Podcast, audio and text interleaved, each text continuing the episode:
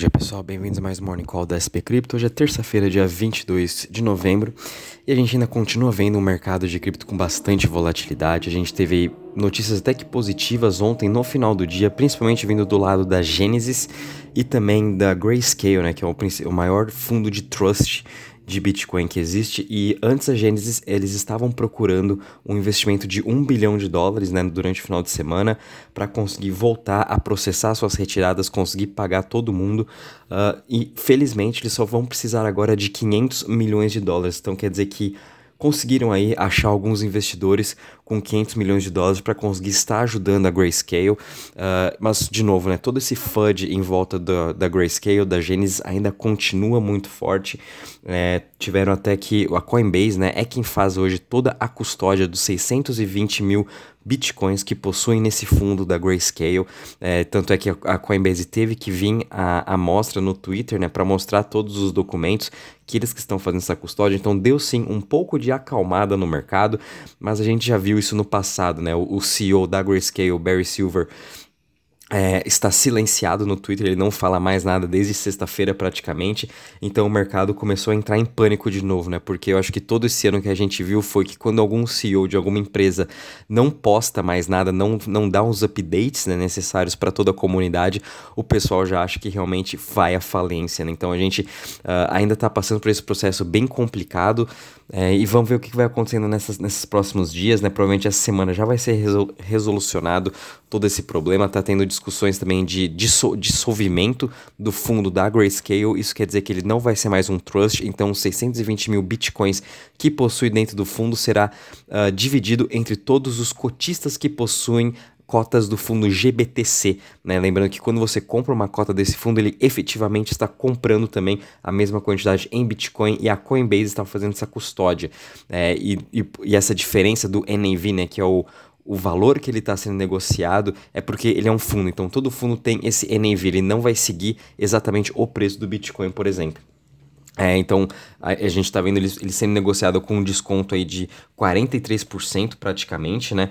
É, e uma coisa negativa que seria para o mercado seria esses 620 mil bitcoins entrarem para o mercado. Então quer dizer que todo mundo que tem investimento na, na Grayscale eventualmente vai receber seus bitcoins e depois eles poderiam realmente vender a mercado. Então isso traria mais pressão vendedora. É por isso que a gente está vendo o Bitcoin ainda caindo 1,78% a 15.720. Uh, ah, quando a gente analisa o Ethereum, também está com uma queda de 2,90% a 1.090. O Ethereum ainda também tem a grande pressão vendedora do hacker da FTX, que continua vendendo uh, Ethereum a mercado, né, transformando em RenBTC para depois tentar fazer sua lavagem de dinheiro, mas enfim, o Ethereum também pra, passando por mais uma fase de teste, mas eu acho que específico seria mesmo o Bitcoin com todos os acontecimentos uh, da Celsius e da Genesis. A gente também tem aqui BNB caindo 1,56% a 253 dólares, Ripple subindo 1,70% a 0,35%, Cardano caindo 0,79% a 0,30%,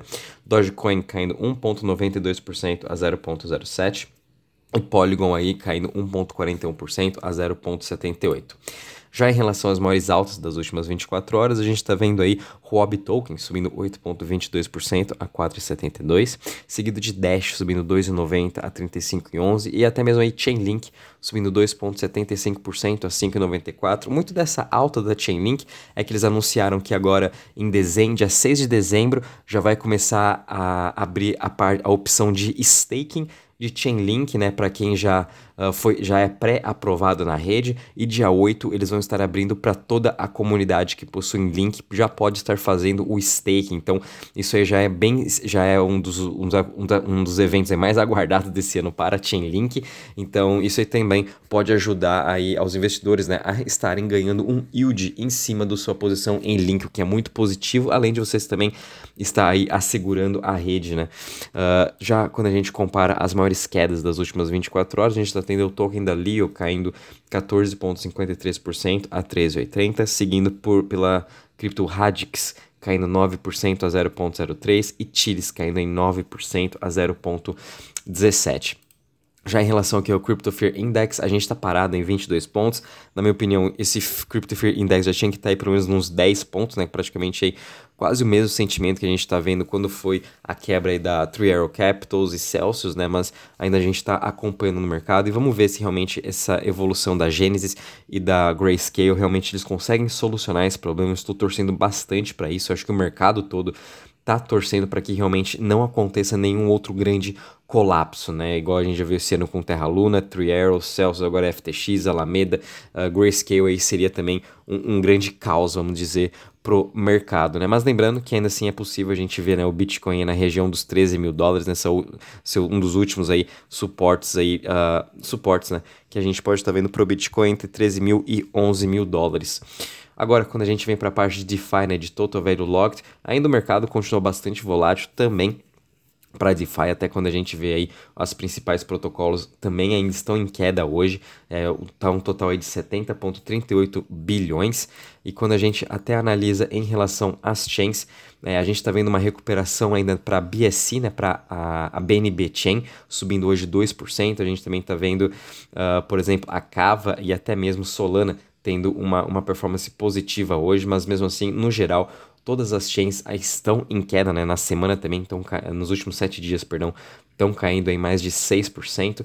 Os investidores também estão aí demorando, né? Obviamente, com toda a, a, desconfiança no mercado, todo o medo, toda a aversão ao risco, as pessoas não estão mais fazendo tanto o staking, né? Mas mesmo assim, a gente pode ver aí, por exemplo, Arbitrum, Optimus, uh, Ethereum mesmo assim, né? Com seu yield de Ethereum de 10%, ainda possuem diversas opções interessantes da gente estar tá fazendo staking.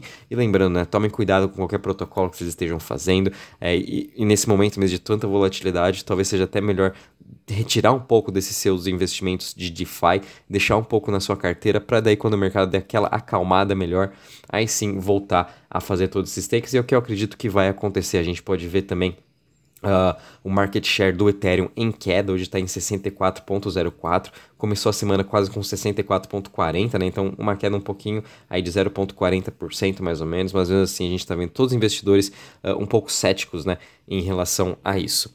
Bom, pessoal, vindo agora aqui para a parte das notícias, né?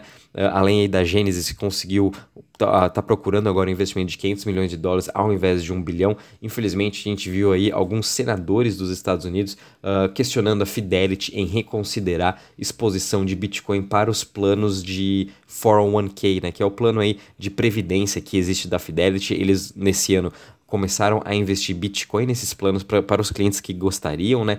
E obviamente com toda essa volatilidade, os senadores, o governo aí, o Senado dos Estados Unidos está querendo aí rever essa questão de alocação da Fidelity, mas acredito que eles vão continuar firme, né, uh, investindo nessa parte de Bitcoin e quem sabe futuramente também vão estar liberando Ethereum, já que Fidelity também já possui fundos de Ethereum para seus clientes institucionais.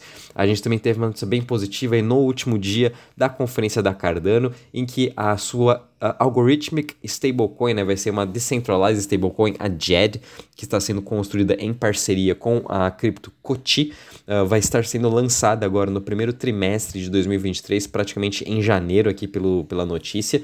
E, obviamente, a gente sabe que Cardano não tem ainda uma stablecoin, tanto é que eles lança, vão estar lançando a USDA, que vai ser uma stablecoin centralizada e também agora tem essa descentralizada, a JED. Então, a gente está vendo aí o ecossistema da Cardano crescendo aos poucos. Essa JED, por ela ser descentralizada, ela vai ser 400% over collateralized, é até acima do que o mercado hoje trabalha, por exemplo, por exemplo, quando a gente uh, com, compara com a DAI, que é do MakerDAO, né, a maior hoje stablecoin descentralizada, se eu não me engano, ela é over collateralized por 150%.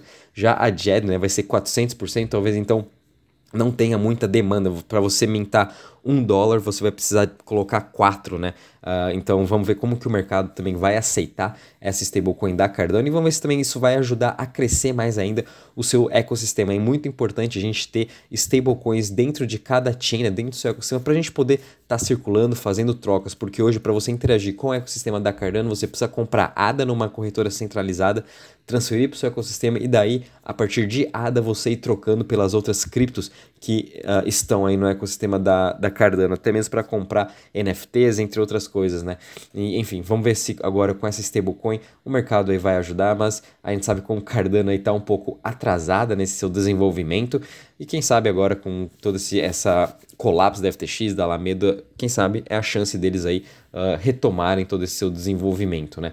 Uh, a gente também viu aqui uma notícia bem positiva da Binance Labs, que agora fez um investimento estratégico numa hardware wallet chamada Ngrave. Lembrando que a Binance também é dona da Trust Wallet, uma hot wallet, né, em concorrente da MetaMask, e agora também investindo na Ngrave. Ngrave também é uma concorrente da Trezor e da Ledger. Interessante a Binance agora fazendo esses investimentos estratégicos em wallets, porque realmente em entrevista até com o CZ que teve uh, em junho ou em agosto, ele realmente falou que a Binance está investindo bastante em uh, wallets, que é assim que a gente vai trazer esses bilhões de usuários, assim que a gente vai fazer essa integração. Quanto mais fácil for a wallet, mais completa para as pessoas utilizarem, mais pessoas vão, entrar, vão estar entrando para o mundo de cripto. Isso realmente é verdade. Então, interessante ver aí a Binance realmente investindo forte nesse tipo de setor. A gente também teve uma notícia interessante da Uniswap, em que eles atualizaram a sua política de privacidade, onde agora eles vão começar a coletar dados, data, né, dados do usuário, tipo, eles vão poder estar tá vendo todas as, as as criptos que você possui dentro da sua wallet da Ethereum, vão poder estar tá vendo seus balanços, vão poder estar tá vendo suas negociações. Enfim, achei até bem estranho esse tipo de privacy policy que eles estão atualizando. É, ao meu ver, não gostei muito deles, poder, deles estarem coletando nossos dados agora. É praticamente o que o, o Google, Facebook e Instagram fazem, né? Eles coletam tudo, todo o nosso histórico e a mesma coisa o Uniswap vai estar fazendo. É, não gostei muito, né? Eu também não uso tanto assim Uniswap e agora depois desse, desse privacy policy realmente vou usar muito menos ainda. Realmente a DEX que eu uso mais é a Torchain para estar tá conseguindo fazer todos os tipos de swaps que eu quero, né? Infelizmente a Uniswap indo para esse caminho, é, acho que não foi muito positivo. Vamos ver também como que vai ser aí a questão da, de toda a comunidade, como que eles vão estar uh, falando sobre essa parte do privacy policy. Realmente eu não vi muitas pessoas indo contra esse anúncio, né? Mas enfim, vamos acompanhar também a evolução das próximas semanas. E para finalizar, a gente viu uma notícia bem positiva aí da Celo, que é uma outra Layer 1 blockchain que não é muito falada. Ela acabou de fazer uma parceria agora com a Consensus, onde eles vão, poder estar utilizando a, a sua infraestrutura da Infura, né? Que é uma, uma a Infura também é construída pela Consensus que é toda infraestrutura para a parte de Layer 2, por exemplo. A Infura também possui a sua própria wallet de Layer 2, enfim. Interessante agora a Celo fazendo essa parceria com a Consensus para também começar a expandir e quem sabe trazer mais desenvolvedores do Ethereum para a sua blockchain. Bom, pessoal, em relação às notícias, é isso mesmo. O mercado vai continuar muito volátil ainda durante essa semana, até que realmente essa questão da Genesis e da Grayscale seja já meio que resolvida, ou a gente tenha aí mais clarezas do que realmente está acontecendo. Enquanto a gente vai ver, sim, o Bitcoin, o Ethereum, todo o mercado de cripto nessa volatilidade. Lembrando que amanhã a gente tem também. Uh, a, ata do Fed, né, do semana passada, do, do FONC. Então, quando eles vão também estar tá mostrando aí que realmente o Fed vai continuar nessa elevação de juros e a gente aí vai poder estar tá acompanhando toda essa volatilidade, apesar aí que na quinta-feira é feriado nos Estados Unidos, então quem sabe aí a gente tem aí um pouco menos uh, de, de quedas nesses próximos dias, já que o mercado americano, todo, as bolsas vão estar fechadas. Qualquer novidade, aviso vocês. Um bom dia e bons trades a todos.